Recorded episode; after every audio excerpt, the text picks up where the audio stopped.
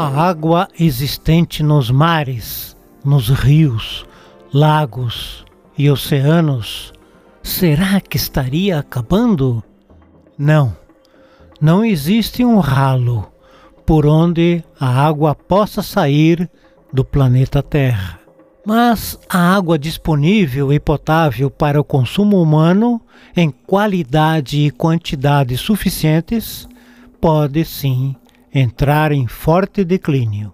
A demanda por água doce está aumentando e ela está ficando mais escassa, com menor qualidade.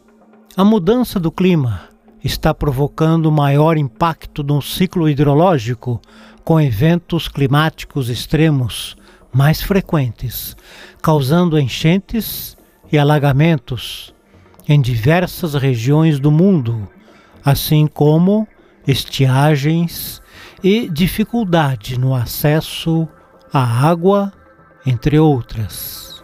A redução na oferta de água potável representa um risco econômico, riscos à segurança alimentar e à saúde humana, a água pode ficar cada vez mais cara e seu acesso mais restrito, provocando conflitos de interesse e disputa pelo seu uso.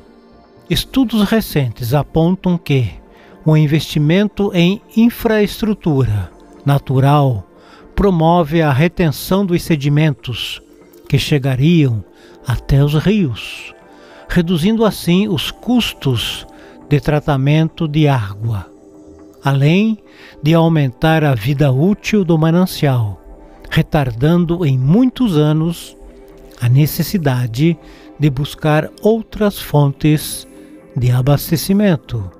A implantação de ações baseadas na infraestrutura natural permitem a expansão de hábitats para a biodiversidade combatendo as duas principais causas de pressão sobre a biodiversidade, que são a degradação de hábitats e a mudança do clima.